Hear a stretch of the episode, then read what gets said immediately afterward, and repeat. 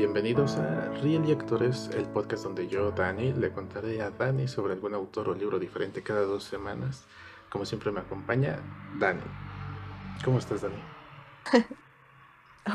Uy, qué gustazo, Dani. Muy bien. ¿Y tú qué tal? También bien. Mucho, mucho calor estos últimos días.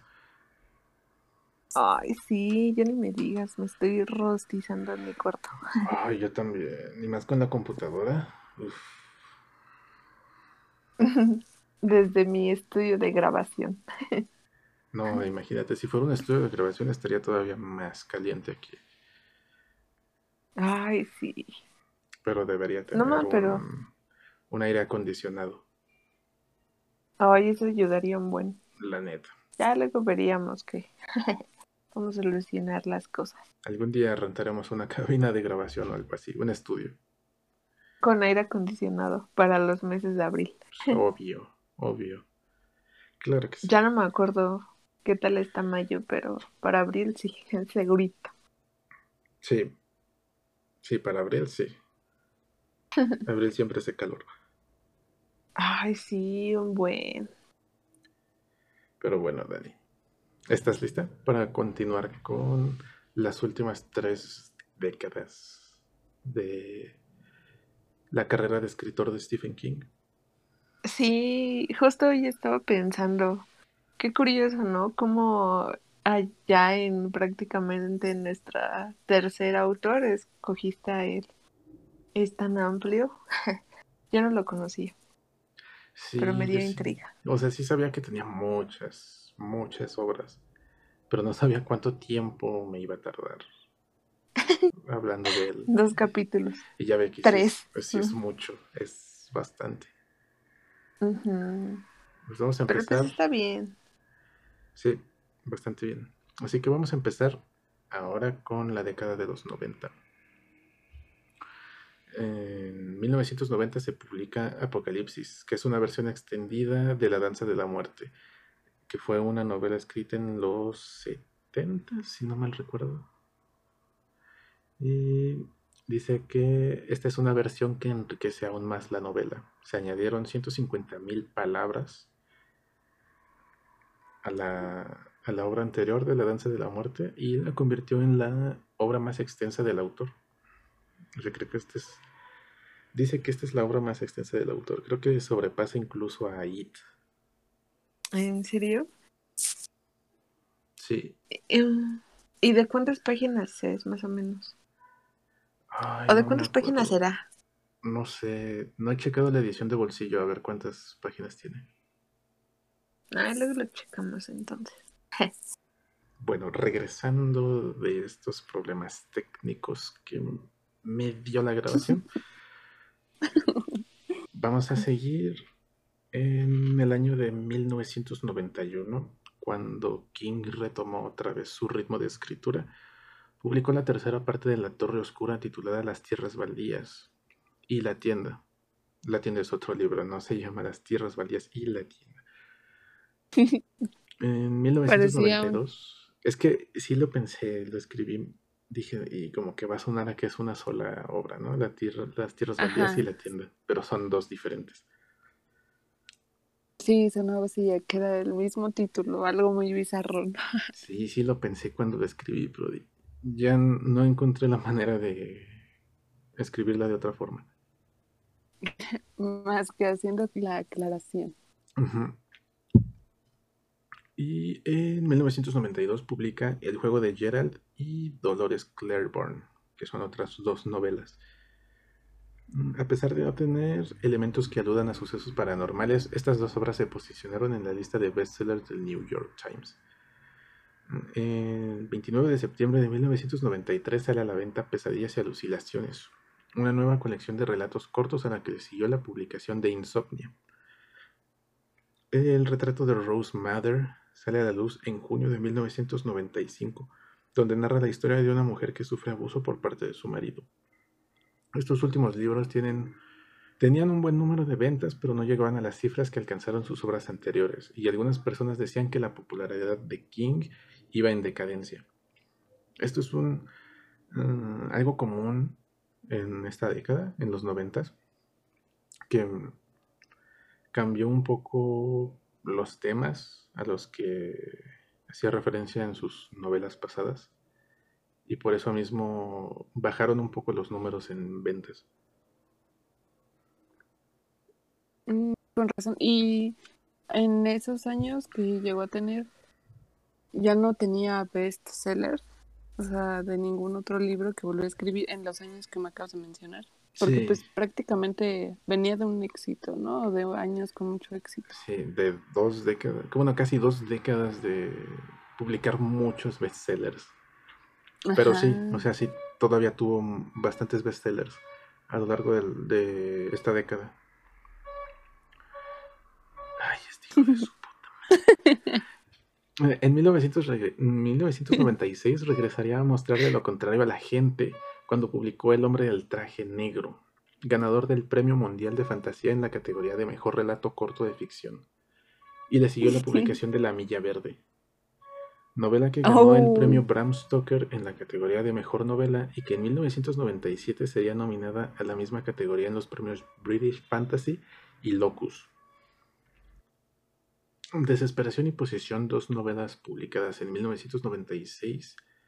La última de estas publicaciones bajo el nombre de Richard Bachman. Volvió a usar el nombre de, de Richard Bachman para publicar otra historia. Estas dos novelas tienen como protagonista la misma persona peleando con el mismo adversario, pero en escenarios completamente distintos. La de desesperación y posesión. Yo nada más tengo desesperación. Ay, no, pues o sea, yo no tengo, de los que acabas de mencionar, no tengo ninguno. No, yo, ay, ¿cuándo fue? La semana pasada, el fin de semana pasado, creo que fue. No, no es cierto, Desesperación ya tiene más rato que la compré. El 24 de noviembre de 1997 sale Mago y Cristal, cuarta parte de La Torre Oscura. En ese mismo año King cambió de editorial y firmó contrato con Charles Scribners and Sons, y su primera novela publicada con la nueva editorial fue Un saco de huesos. Publicada en 1998 en el mes de septiembre y se, se convirtió en la primera obra de King en ganar tres premios principales, el Bram Stoker, el British Fantasy y el Locus. Al año siguiente serían dos, publicados dos nuevos libros, La chica que amaba a Tom Gordon y Corazones de la Atlántida. En 1999, King, escribía un ensayo titulado Mientras escribo, pero decidió abandonarlo unos meses después. El 19 de junio, King se hallaba caminando por la calle cuando un conductor distraído por su perro lo atropelló. El pulmón derecho colapsado, fracturas en la pierna derecha, laceración del cuero cabelludo y una fractura de cadera tuvieron a King internado durante tres semanas en el Hospital Central de Maine. Retomó el ensayo mientras escribo en julio y compró una casa en Florida donde pasaría el invierno debido al clima que favorecía su recuperación y a su salud. Fíjate qué manera de terminar la década. Atropellado. Sí, por alguien que se distrajo con su perro. Hablando de un perro, allá fuera Eso me recordó hace un accidente de Misery. ¿De Misery? Imagínate. Ah, sí. Sí, el de Misery. Si se hubiera encontrado ahí una loca o un loco, uno nunca sabe. Ahora vamos a pasar a la década de los 2000. Mm, claro, claro. Ah, te iba a comentar algo, pero ya se me olvidó en este momento. No, ahorita me dices. ahorita si te acuerdas me dices. Sí. Ah, King inició esta nueva década incursionando en el mundo de los libros digitales publicando Riding the Bullet, novela escrita durante su tiempo de recuperación. El libro se convirtió en el primer bestseller digital con casi 400.000 descargas solo en su primer día. Este suceso lo llevó a publicar tres capítulos de su novela La planta, novela escrita entre 1982 y 1985, antes de abandonarla. Nuevamente en el año 2000 escribiría seis capítulos más de la historia, pero terminaría abandonando por completo el proyecto. Mientras escribo fue finalmente publicada en el año 2000, autobiografía que ganaría el premio Bram Stoker y Locus. Al año siguiente se publicarían dos novelas, El cazador de sueños y Casa Negra, que sería la segunda colaboración de King con Peter Straub. En 2002 King anunció su retiro como escritor debido a las secuelas de su accidente, aunque finalmente decidió seguir escribiendo y salió a la venta todo ese eventual. Una colección de 14 relatos que fueron escritos en los años 90. El mismo año salió Buick 8, un coche perverso. Aunque ocupó durante una semana el primer lugar de bestsellers del New York Times, no obtuvo, las ventas esperadas. Suena, suena chistoso, ¿no? O sea, una novela de un auto maldito. Es como que muy raro. Ajá. Yo creo que es, yo Ah, sí. le atribuyo eh, sus pocas ventas a eso, al hecho de que es una idea un poco extraña, chistosa, hasta cierto punto. Bizarra, ¿no? Así como si fuera eh, un sillón maldito de los Simpsons. Como la película de Monster House, ¿no? Algo así súper random. Ah, sí. Ay, no me da ni, o sea, nunca vi la película, solo vi los trailers, pero sí me lo imagino así. Yo sí lo hubiera leído, solo por la curiosidad. Pues yo no pienso leer igual, yo no pienso comprar. Así que yo no tengo problema. Así sea un auto, un árbol, lo que caiga. Aunque sea maldito, un zapato, lo que sea. El calcetín o la chancla. Eh, King reescribió el primer volumen de La Torre Oscura para hacerlo más coherente con las partes siguientes y en 2003 publica Lobos de Calle. Mm, posteriormente publicaría Canción de Susana y La Torre Oscura en 2004. En 2005 publica su primer relato detective- detectivesco llamado Colorado Kid. Al año siguiente retoma el terror con Cell y la historia de Lizzie. Sería publicada en 2006 narrando la historia de la viuda de un escritor que sigue un rastro que dejó su difunto esposo, quien era víctima de una extraña maldición. Esta última novela ganaría el premio Bram Stoker ese año y sería nominada al Premio Mundial de Fantasía en 2007.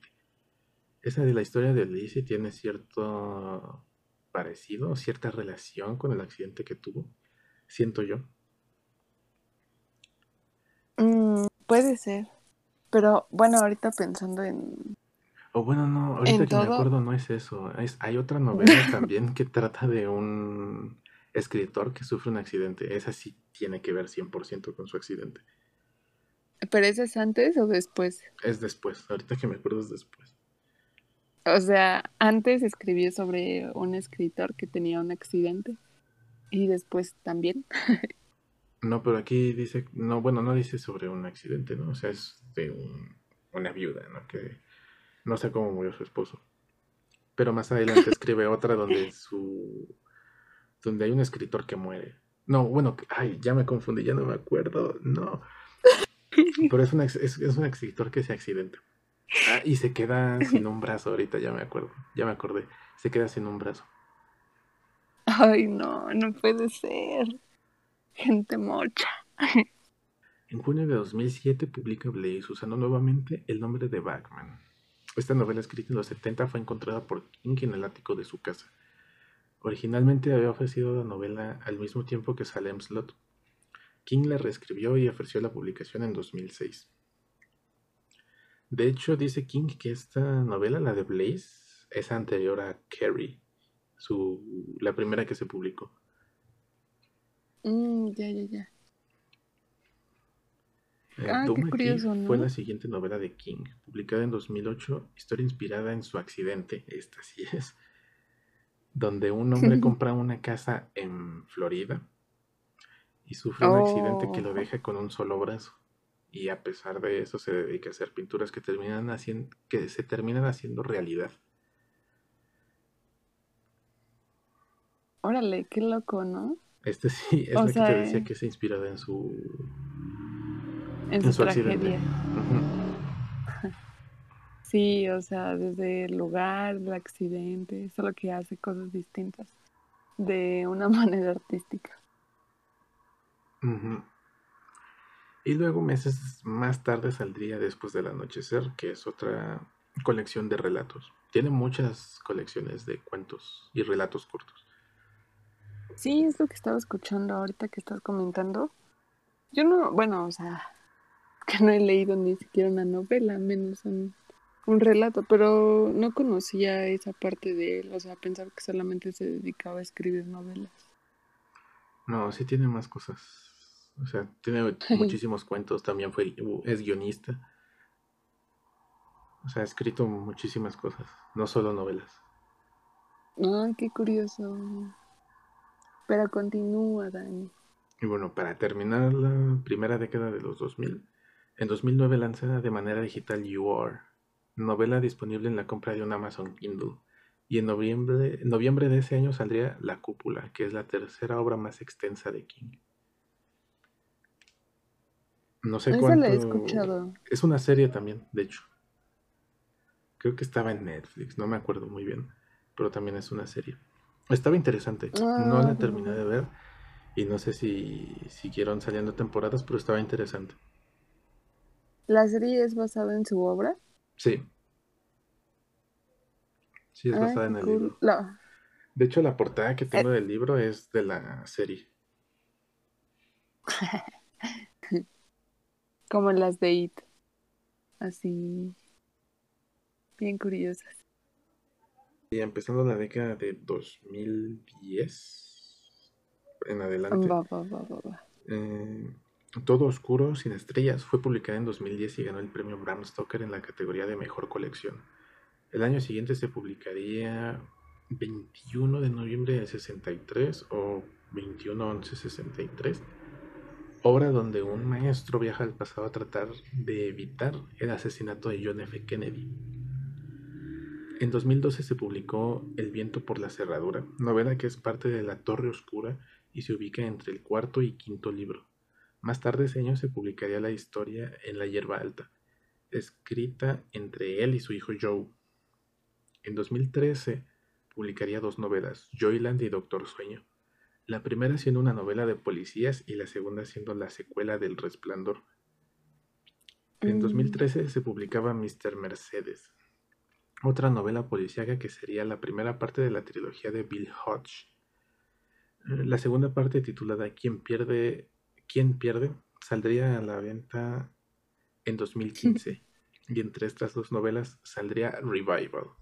Esa también la quiero leer pero creo que es de otra editorial, o sea, ya no salió con de bolsillo, creo. Mm, Ahorita estaba pensando también que tiene un buen de novelas, ¿no? O sea, tiene muchísimas obras. No sé si al finalizar o en la actualidad pues esté en proceso de escribir algo nuevo, pero creo que sí. Siento que siento que es de los Mm, escritores con más obras, o al menos el que he conocido que tiene muchísimo. Pues ha estado mucho tiempo activo, desde los 70 hasta ahorita. Creo que este año, en 2021, ah. iba a salir otra. No me acuerdo. Ahorita en, en lo que escribí, en lo que tengo, la última salió hace dos años, en 2019, pero creo que va a salir otra este año. No estoy muy seguro. Ah, ok ya poquito a poquito va dejando o va se va tardando más, ¿no? En escribir. Sí, ya bajó mucho su, cuando le entraba. su ritmo de escritura. Y de cuando le entraba dura el vicio. Sí, ahí sí tenía una imaginación muy viva. Sí, una tras otra tras otra. En 2015 salió una nueva colección de cuentos titulada El Bazar de los Malos Sueños. Al año siguiente terminó con la trilogía de Bill Hodge con la novela Fin de Guardia. En 2017, King escribió junto a Richard Chismar la novela La caja de botones de Wendy. Su siguiente novela fue una colaboración con su hijo titulada Bellas Durmientes. Para 2018 publicó El Visitante y a finales de ese año se publicaría Elevation. En 2009, digo 2019, salió la novela El Instituto. Es la última novela de la que supe de Stephen King. Pero según yo, hay otra que va a salir este año. Oye, sí, creo que va a salir. Pero no estoy seguro, la verdad. También recuerdo que me habías dicho que en formato digital tenía varias obras, ¿no? O sea, que no estaban como en el lado en físico. Sí, y de hecho ya encontré creo que dos o tres. Las pienso, las pienso comprar.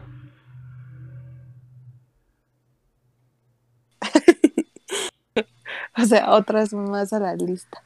Sí, todavía más. Lo bueno es que no son caras porque son digitales. Sí, esa es la parte buena, ¿no? Como del formato digital, que son más económicas, acá ayudando al medio. No ocupan espacio en tu librero, nada más en tu Kindle. Ahora vamos a hablar de las adaptaciones de la obra de Stephen King a la pantalla grande y la pantalla chica, películas y series. La mayoría de sus obras han sido, bueno, muchas obras de él han sido adaptadas a películas, muchas. Y hay muchas que no conozco. Por dos. Que dije, no, es que pido. O sea, dije, ¿esto a qué hora, no? Pero pues es que mayormente son películas de los ochentas. Mm, en algún momento también me dijiste que series, ¿no? Pero... la de la cúpula. Pero pues no. es la ah, que yo conozco. Bueno, la que yo conozco, la única que yo conozco y que estuve viendo un rato es la de la cúpula. Pero no la ¿Está buena? Está interesante. O sea, no es tanto de terror. Es más como. Mm, como misterio. Porque hay, pasan muchas cosas muy extrañas ahí poco. ¿Y, como con cosas paranormales. No me acuerdo si está en Netflix. Creo que sí. En Facebook. Ah. Ahí ya está todo. Ahí definitivamente está todo. bueno, o cronológicamente creo, está acomodada esta lista. La primera fue Carrie, que es una película dirigida por Brian De Palma y que fue nominada a dos premios Oscar. Mira. Qué curioso. ¿De qué año fue? Del 76. Ah, ya creo. A ver. Sí, creo que sí. Sí, en el 76. Luego la segunda, que es la más famosa, la del Resplandor, de mm. dirigida por Stanley Kubrick. Luego hay otra que es una película que estuvo escrita y dirigida por King. Digo, bueno, escrita por King, pero dirigida por George A. Romero, que es un director legendario por sus películas de terror. O sea, si, si eres fan del terror, tienes que conocer sí o sí a George Romero. Ah, yo no lo recuerdo, ¿sabes? No soy tan fan del terror. Es muy famoso. Bueno, son muy famosas sus, sus slasher, sus películas slasher. ¿Tú sí las has visto? Una que otra. Así como. ¿Cuál es, como, que, la más. Muy, muy fan de los, de los slasher.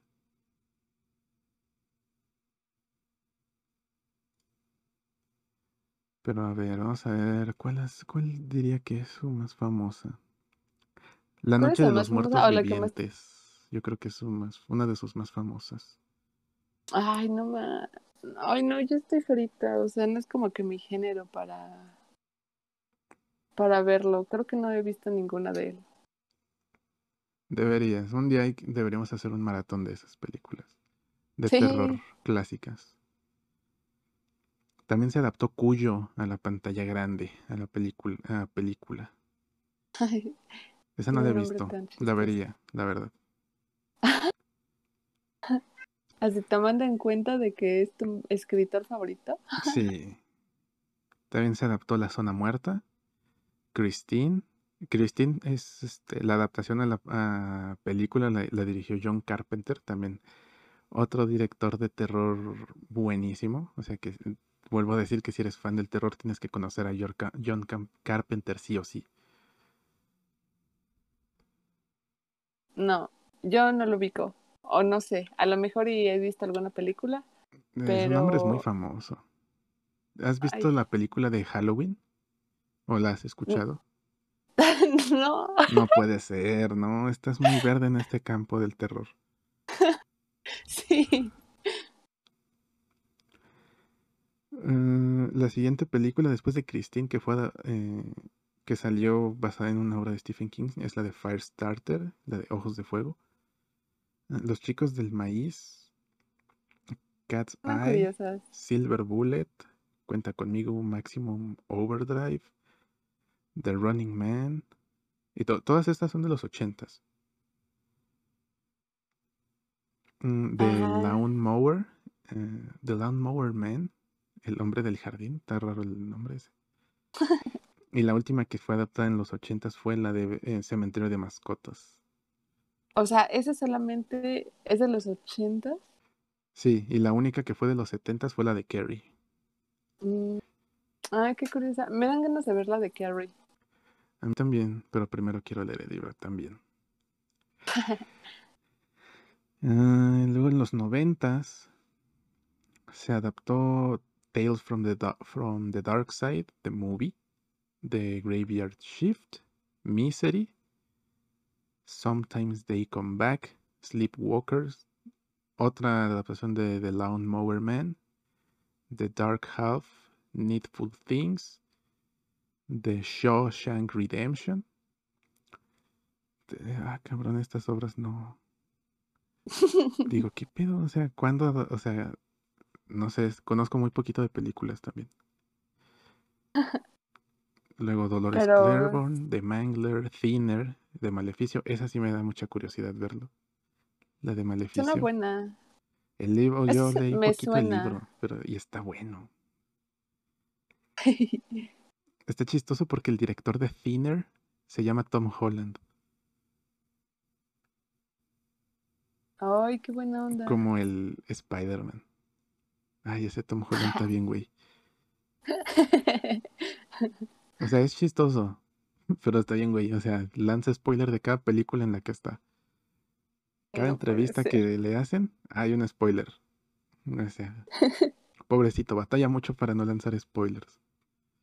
Para mantener de una manera secreta las cosas. Otra famosa adaptación de los noventas de obra de Stephen King es de The Green Mile, que también tuvo Mm. nominaciones al Oscar, cuatro nominaciones al Oscar. ¿Y ganó alguna?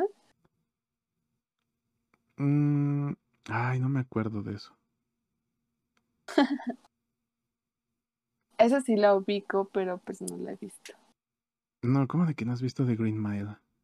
¿En serio? Todos han visto The Green Mile, esa película neta te hace llorar, está muy triste. Ay, no. Sí, recuerdo que estaba en Netflix y la empecé a ver, pero es muy larga. Bueno, es como de tres horas, ¿no? Pero O sea, sí, recuerdo que era larga. Pero pues ya no la acabé, la necesito ver. Me da mucha curiosidad y sí me han dicho varias veces que está muy buena. La neta, la neta, o sea, no, no puedo creer que no la hayas visto. Has visto muy poquitas películas. Sí, En general. estoy súper verde. Sí. O sea, no nada más de Stephen King, sino de todo. de un chingo de cosas. A ver, vamos a ver. Ah, en el 2012 hizo otra adaptación de Carrie. Vamos a ver qué otras adaptaciones famosas hay. Creo que la última fue esa de, Che- de, de Carrie. Así que digas, wow. Qué Que buena estuvo muy película. buena. Pues yo creo que sí, igual en 2019 se hizo otro remake, creo, de Cementerio de Mascotas. La de It del 2017. Ah, sí, esa tampoco la he visto.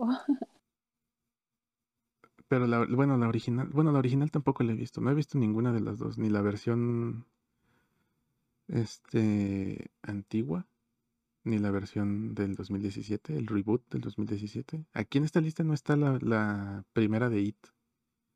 Tampoco. Esa está buena. No, bueno, yo sí la vi. Mm, me gustó. No sé de qué año es. No, ahorita, ahorita estaba leyendo aquí y no está la, en la lista de películas. O sea, la anterior de It no está. Nada más está la de 2017. Mm, no sé qué tal esté. La verdad es que no me llama tanto la atención. Esa. Y Me también quedo la con la primera. la del Doctor Sleep, que es la secuela de El Resplandor. En esa película sale este sale Iwan McGregor. Él es el protagonista. Mm. Hoy se me da curiosidad. A mí también. ¿Ya Sí la viste? No, no la he visto. Salió hace dos años y no la he visto. Oh, ha de estar buena, me da Y mucha aparte curiosidad. sale este Iwan McGregor. Sale maldito Obi-Wan Kenobi. Y no la he visto. No, hay que verla. un día Sí, no me también. puedo perdonar eso de no haber visto esa película de Iwan McGregor. También vamos a hablar de las series. Vamos a ver cuáles son las series más, más famosas que han sido inspiradas por obras de Stephen King. Hay una serie de Salem Slot, del misterio de Salem Slot, del 79, 1979.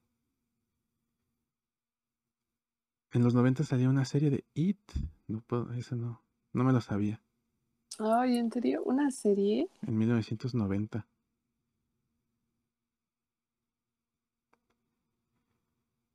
También que en- buscarla en, el también. 97 salió una serie del Resplandor. Ay, no inventes. Una serie de uno y de otro. Como de los más famosos. Oh, también este, ¿cómo se llama? Un capítulo de los expedientes secretos X lo escribió Stephen King. Y no me acuerdo de ese capítulo, no me acuerdo haberlo visto. Voy a tener que verme otra vez la serie de la serie de los expedientes secretos X. Es muy buena. Ah, esa, También tampoco verla. la he visto. Es muy buena. Muy, muy buena. Aquí está Under the Dome, la cúpula, que es la que yo había visto. Hay muchísimas menos adaptaciones de series de la obra de King.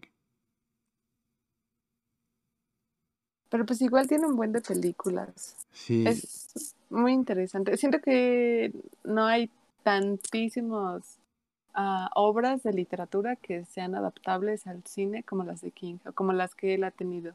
O sea, si comparamos con algún otro escritor. sí, o bueno, eh, se puede adaptar cualquiera, ¿no? Pero es muy difícil que sea fiel, o que quepa todo lo del libro a una película, ¿no? A un- una película de dos horas. Es muy difícil. O tres horas. Ah, Oh, como las del Señor de los Anillos. Uf, Yo sí, me la- yo sí las vi la trilogía completa en un solo día. Esas películas, la neta, sí me gustan mucho.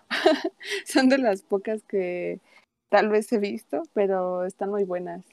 Y sí están largas. Sí, a mí también me gustan mucho. O sea, solo recuerdo que me marcó esa escena de Frodo en la que lo pica una araña. Ah, ya me acordé. No, es que, ay, maldito Frodo. Él no hizo nada, neta. Frodo no hizo ni madre. O sea, todo lo, la que, lo que es el, la base de la, de la comunidad del anillo es Sam. O sea, Sam, él hizo todo. Sí. Ese güey llevó el último tramo a Frodo en su espalda. Y pinche Frodo ahí todo muerto, la verdad, no haciendo nada. Y el Sam aquí dándolo todo por destruir el anillo. Y luego todavía se madre. enojaba. Se enojaba con este Sam, el Frodo. Sí, no, tú no lo puedes llevar, güey, es mi misión y la chingada. Güey, tu misión ya te va a matar, güey, te vas a morir. Muy buena. Ah, muy buena película. Cinco estrellas. Cinco de cinco. Si existieran más, más estrellas, pero solo el límite es 5, 5 de 5. También hay, hay algo muy curioso con King. Es muy criticado su estilo de escritura. Y siempre algo que predomina en su obra es que no tienen tan buenos finales sus libros. ¿En serio? Sí, Ay, siento que también es un spoiler, Dani. Ay. pero es por la forma, o sea, esto se debe a la forma en la que escribe, porque él parte de una idea central, que es el que le da el comienzo a la obra. Y poco a poco toda la trama se va desarrollando, se desarrollando en torno a esa idea. O sea, no, no es como que ya tenga hecha toda la historia, la historia la va creando poco a poco conforme va escribiendo. Ah, ok, ok. Entonces él empieza sus novelas, sus historias, sin haber pensado en el final. O sea, él les da el Conforme final la va cuando ya cree que ¿no? va a ser el final, ¿no? O sea, es- así es como que creo que debe terminar. Pum, ahí está. Y ya. Qué buena onda. Bueno, a mí se me hace más interesante eso. ¿Cómo lo iría desarrollando conforme va escribiendo? Sí, es, a es tener pesado, ¿no? pensado. Es difícil. Sí, sí, a tener ah, planeado con anticipación de cómo puedes terminar tu obra. Sí, es como que, o sea, ya tenerlo más premeditado, se- siento que lo hace un poquito más fácil.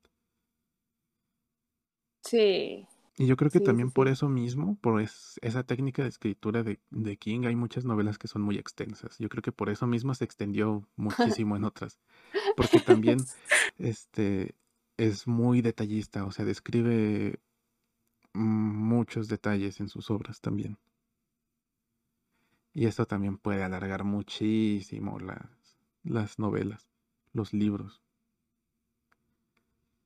Sí, que ya tengo dos libros que muy amablemente intercambiamos y uno fue tu regalo. Mm, Ahora sí podré decir, podré criticar su o halagar sus obras, Al menos pues hasta dos, ¿no? ahorita, Dos de ellas. sí, ya con eso como que me voy a ir dando una idea de cómo es su estilo y cosas así. Te va a gustar. No es muy pesado, te va a gustar. Es ligerito, ligerito. Sí, es muy ligerito, muy ligerito. También la obra de King se, podríamos decir lo que se identifica porque en cada época de su carrera, los protagonistas siempre son un tipo en específico de personas o de, o de grupo social o algo así. Porque, por ejemplo, en sus primeros trabajos, que fueron en la década de 1970, siempre se muestran familias de la clase trabajadora que están en, que están en una época de dificultad económica. En los años 80, sus personajes principales son gente de clase media. En los años 90, sus personajes eran personas que tenían relación con la aviación o con la escritura o algo parecido a eso. Y en los, a- principios de los años 2000, este, se ve muy marcada la influencia que tuvo el accidente cuando lo atropellaron, porque muchas cosas tienen que ver con eso en sus obras de en sus primeras obras de los años 2000. Son, son obras que tienen mucho que ver con el accidente que tuvo en 1999. Ah, no inventes, o sea, como por cierta época o cierto tiempo va retomando temas en general y los va adaptando a sus libros, a sus obras. Sí, es más que nada también este lo que es lo que está en tendencia en ese momento, ¿no?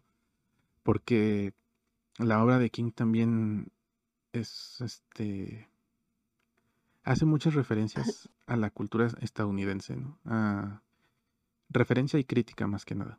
En el de Rabia es bastante evidente. La, la hipocresía de la gente con de con cómo tratan de ocultar problemas para quedar bien frente a la sociedad, lo que le pasó a este Charlie Decker, o sea que su familia siempre se pintaba como una buena familia, pero realmente Charlie tenía muchos problemas consigo mismo, ¿no? Tenía muchos traumas, pero no lo decían porque estaba mal visto en ese entonces, ¿no?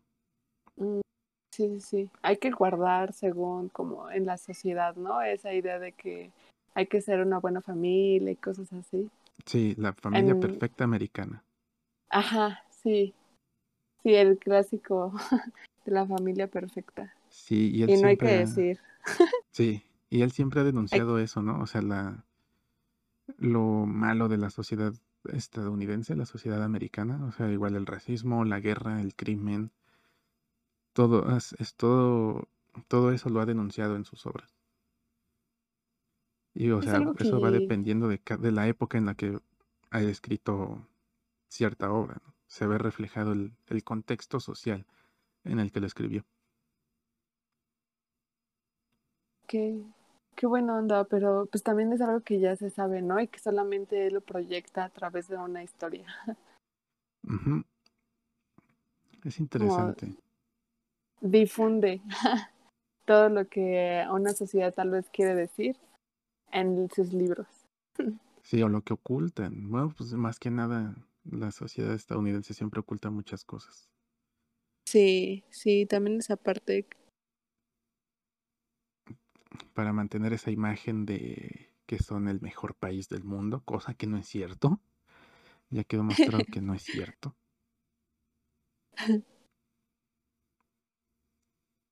Eso me recordó a su última película de Kubrick, en la de Ice White Shot. Ah, sí. En la que también, pues, habla según acá del elitismo y todo. sí, película por la cual dicen los conspiranoicos y las malas lenguas lo mataron. Sí, sí, o sea, Ay, dicen que fue la última y que hasta recibió, creo que, llamadas de amenaza. Y salía que Nicole Kidman con Tom Cruise. y que se también. Ay, sí, creo que sí. O sea, Tom Cruise sí, pero la actriz no recuerdo si se llama Nicole Kidman. O sea, no la recuerdo ella, pero Tom Cruise, obvio sí. y que según también le llamó por teléfono para decirle que su vida corría peligro. Pero está buena. Fue muy polémica, ¿no? No la he visto, pero sí. sé que fue muy polémica. Sí. Yo sí la he visto, a mí sí me gusta, siento que está buena. ya, es que tienes que ver más películas, Dani. Ah, sí. De, de las películas de Stephen King, ¿con cuál, te, ¿con cuál te quedas para ser la próxima película que vas a ver? La de The Green Mile y Carrie. Sí, la de Carrie también me da curiosidad. Y sí, oh, la, de, Green Mile la tienes que ver sí o sí. Sí, sí, o sea, esa porque ya es recomendación. es obligada, no es recomendación, es una obligación que tienes. es una deuda que tengo con el cine. con la sociedad, con el mundo. Sí, sí, eso ya no es una obligación, ya es una deuda que tengo, o sea, desde que nací. Ni la deuda externa de México es tan grande como esa. esa es la que tengo que ver.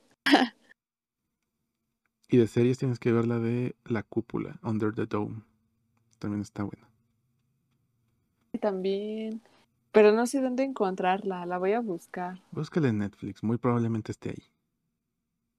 Sí, sí, la voy a buscar a ver qué tal está. Me da curiosidad. Bueno, creo que de todas las series uh, me da curiosidad. Esa, la de It, la de um, El Resplandor, pero pues esas ya son viejitas.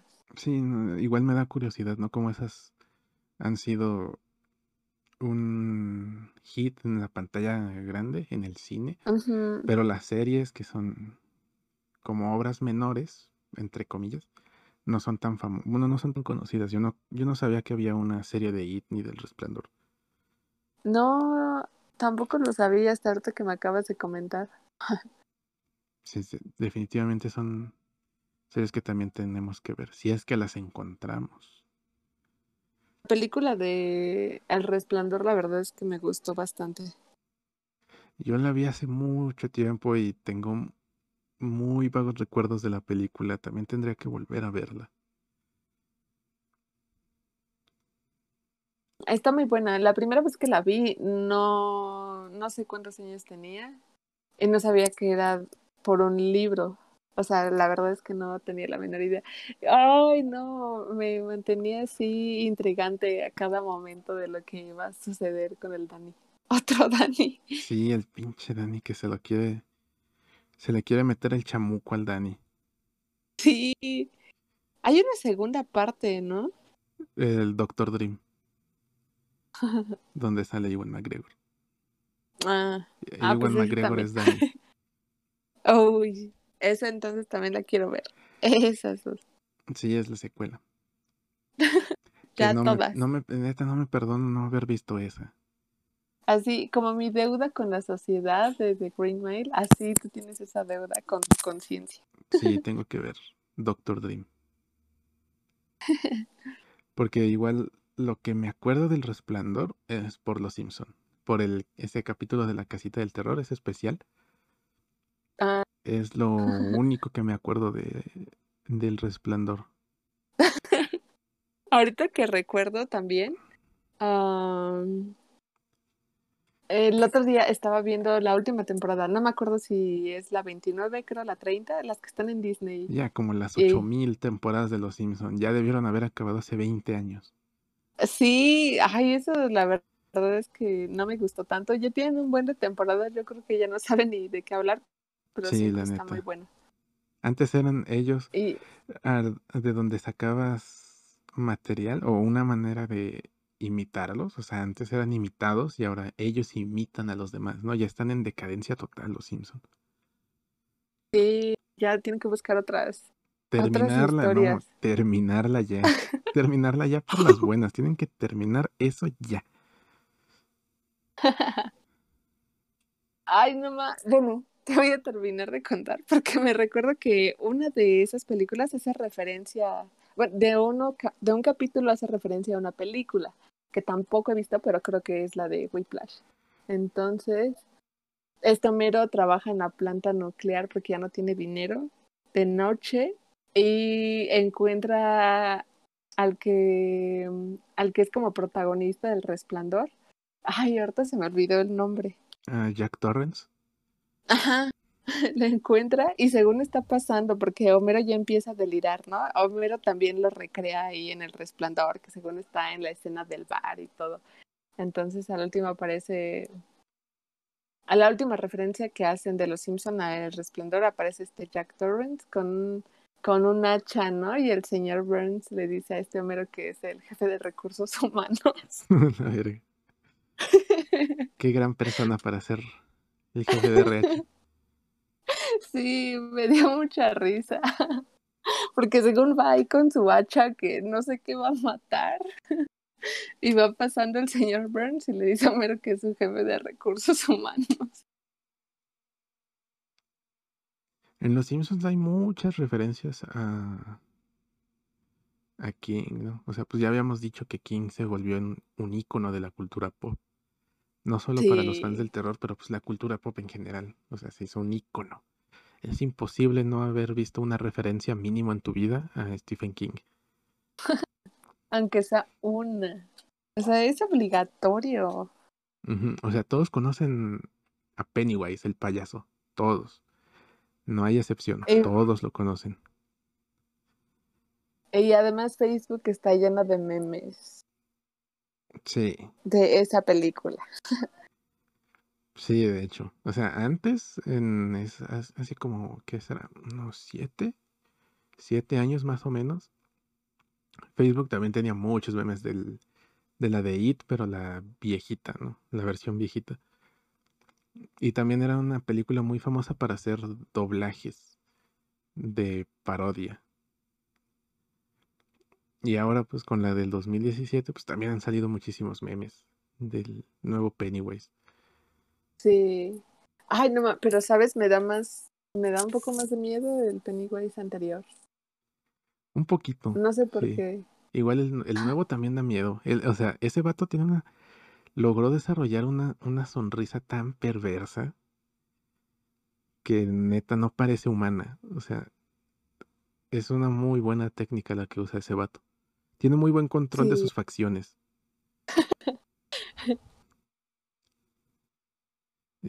Solo por eso, eh, por eso ya me dieron también ganas de verla, pero... Las dos películas, ¿no? El, es It y el It capítulo 2 o algo así. Sí, me da curiosidad también el saber uh, de dónde retoman el capítulo 2 o por qué el capítulo 2. No me acuerdo. O sea, sí, creo que se dividieron todo el libro. Pero no, o sea, no vi la primera. No sé dónde se quedó. Entonces no sé dónde retoman ahí. O sea, no me, qué buena onda. Hubieran sacado, ya una tercera hubiera sido demasiado. Quién sabe, porque no sé en dónde se quedó la segunda parte. O sea, ¿tú crees que todavía da para una tercera película? Tendría que verlas primero para decir si, si, le, si falta parte de la historia, porque pues, no he visto ninguna de las dos. Sí, además yo no he leído el libro para aunque la vea, no sabría si ya había terminado o no. Pues primero hay que leer el libro. No lo tengo, hay que comprarlo. Primero. Sí, no, primero que nada, es más. Ahorita, rápido. Vamos a ver cuánto cuesta. Había un paquete, ¿no? Que te había dicho no sé hace cuántos días en Mercado Libre, me parece. Creo que todos eran piratas. Ay, pinche Gandhi.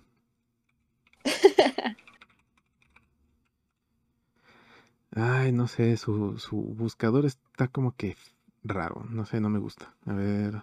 ¿El de Gandhi? Ajá. O sea, tienes Ay, que, a mí sí me luego tienes que ponerle it y te salen un chingo de libros que no son. Entonces tienes que ponerle it Stephen King y ya te salen. Pero a ver, aquí, bueno, edición película. O sea, con la portada de la película, Mm, 470. Y si es en pasta dura, 540. Está muy caro. Creo que este es el libro más caro que he visto de Stephen King. Ah, sí. 490, chingate, esa está muy caro. Pero lo compro. Yo no lo compramos, Dani, para leerlo. Ah, pues mm, no sé, terminando el próximo mes, que será Mejor el hasta Club octubre, de ¿no? Drácula. Uy, sí, el- la lectura de Drácula. Esperemos que sí. O sea, no es como que le desee el mal a nadie, A nadie, pero todo indica que puede que sea Drácula. que desapareció la persona que iba a proponer la temática del mes siguiente. Entonces, probablemente tengamos que poner Drácula, ni modo. Gran sacrificio, la verdad. Qué grande, qué grande sacrificio. Ya podré ver de nuevo Hotel Transilvania después de esa película. Ya no, estoy seguro de que vas a tener otra percepción de Drácula, de la que conoces. Así me Sí. pasó exactamente con Frankenstein. ¿En serio? Ay, bueno, sí, no ¿no? importa. Porque es que, bueno, ya sale, o sea, ya siempre, como siempre nos desviamos bien cabrón del tema, ¿no? Pero ya habiendo leído Frankenstein, en, siempre en la tele, en películas, siempre te muestran que es como un zombie, ¿no? El monstruo es como un zombie que no habla, que es el que no sabe abrir puertas y las destruye, o sea, prácticamente casi casi que no sabe que es una puerta y atraviesa paredes, ¿no? O sea, como un completo bruto, que no sabe hacer nada, Sí, descerebrado. sí. Y es todo lo contrario. En el libro es todo lo contrario. O sea, es alguien que tiene sentimientos. O sea, en, en las películas te lo vienen pintando como alguien mecánico, una máquina. Pero en el libro tiene sentimientos. Y aprecia la naturaleza. Y no va por ahí destruyendo, ¿no? Cosas. O matando Ni gente. espantando. No, o sea, él se acerca a la gente queriendo que lo acepten. O sea, queriendo pertenecer a un grupo o a la sociedad. Pero la gente sale corriendo porque se asusta de que lo ven y es muy feo. Y él se siente horrible. rechazado por el ser humano. Y eso va creando un, un rencor en él contra los humanos. Pero él siempre quiso pertenecer a los humanos. No es como que Ay, qué fuera, bonito, pero qué triste. sí, pobrecito, no es como que él fuera asustando a la gente, ¿no? No es como que, ay, huevo, voy a asustar gente. O sea, él se les acercaba queriendo que lo aceptaran, así de, busco a alguien que me quiera, que me comprenda, que me escuche, porque mi papá me abandonó. Y es así de, güey, Ah, qué triste, güey.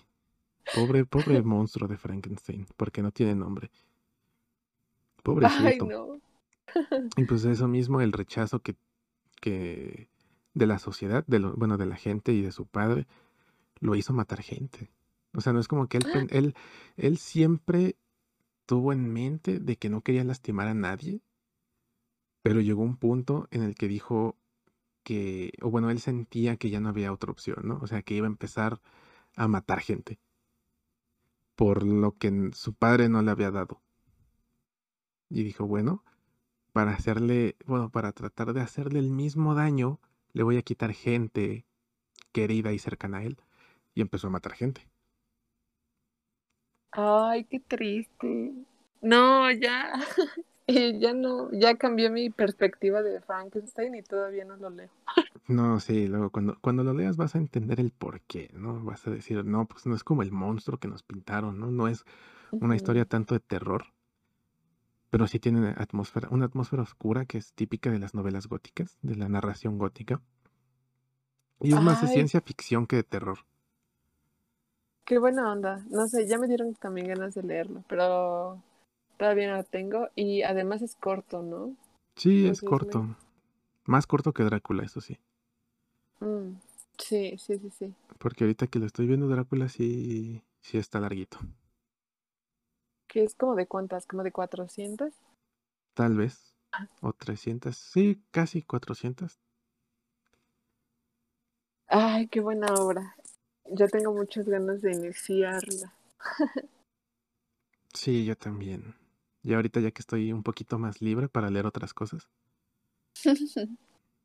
que nadie quisiera lo peor, que nadie está pensando en cosas negativas, pero al parecer se cancela el tema de mayo, así que tendremos a Drácula como protagonista del mes. se cancela, señores, se cancela, ni me acuerdo qué era el tema.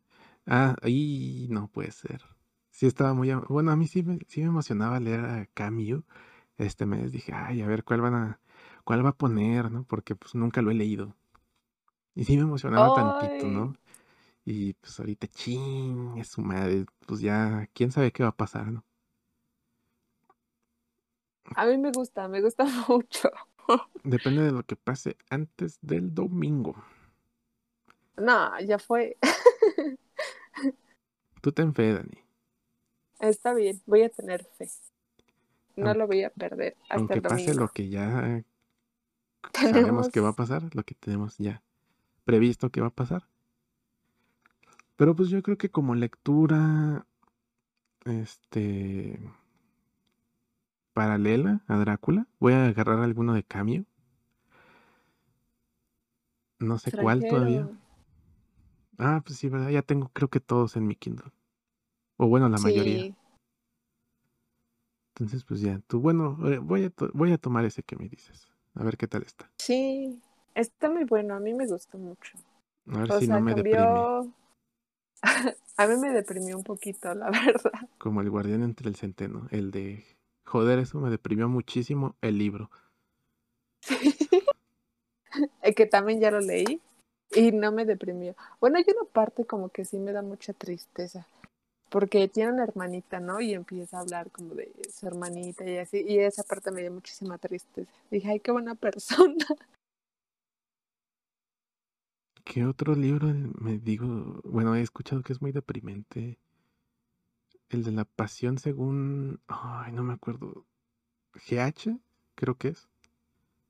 La pasión según GH, mm. creo que dicen que también está así como que o te arregla la vida o te la destruye. No, no, hay de otra.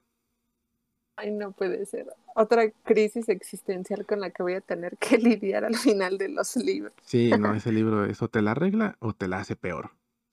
O sea, yo ya lidié con la crisis existencial del extranjero y de Demian. Entonces, ahora voy a ver con qué otra cosa me voy a arruinar. Quién sabe te puede, te puede ayudar.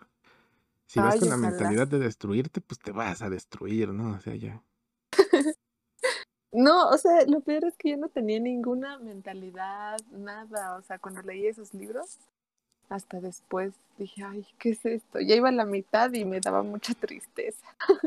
¿Qué es esto? ¿Qué es esto? Pero voy a continuar porque está muy bueno. Luego me lo prestas. Vale. Sí, está muy bueno. Los dos, los tengo los dos, así que te los puedo. Va, va, va. Como siempre, bien desviados del tema, o sea, terminamos siempre bien desviados, ¿no? O sea, terminamos en cosas que no tienen nada que ver con Stephen King.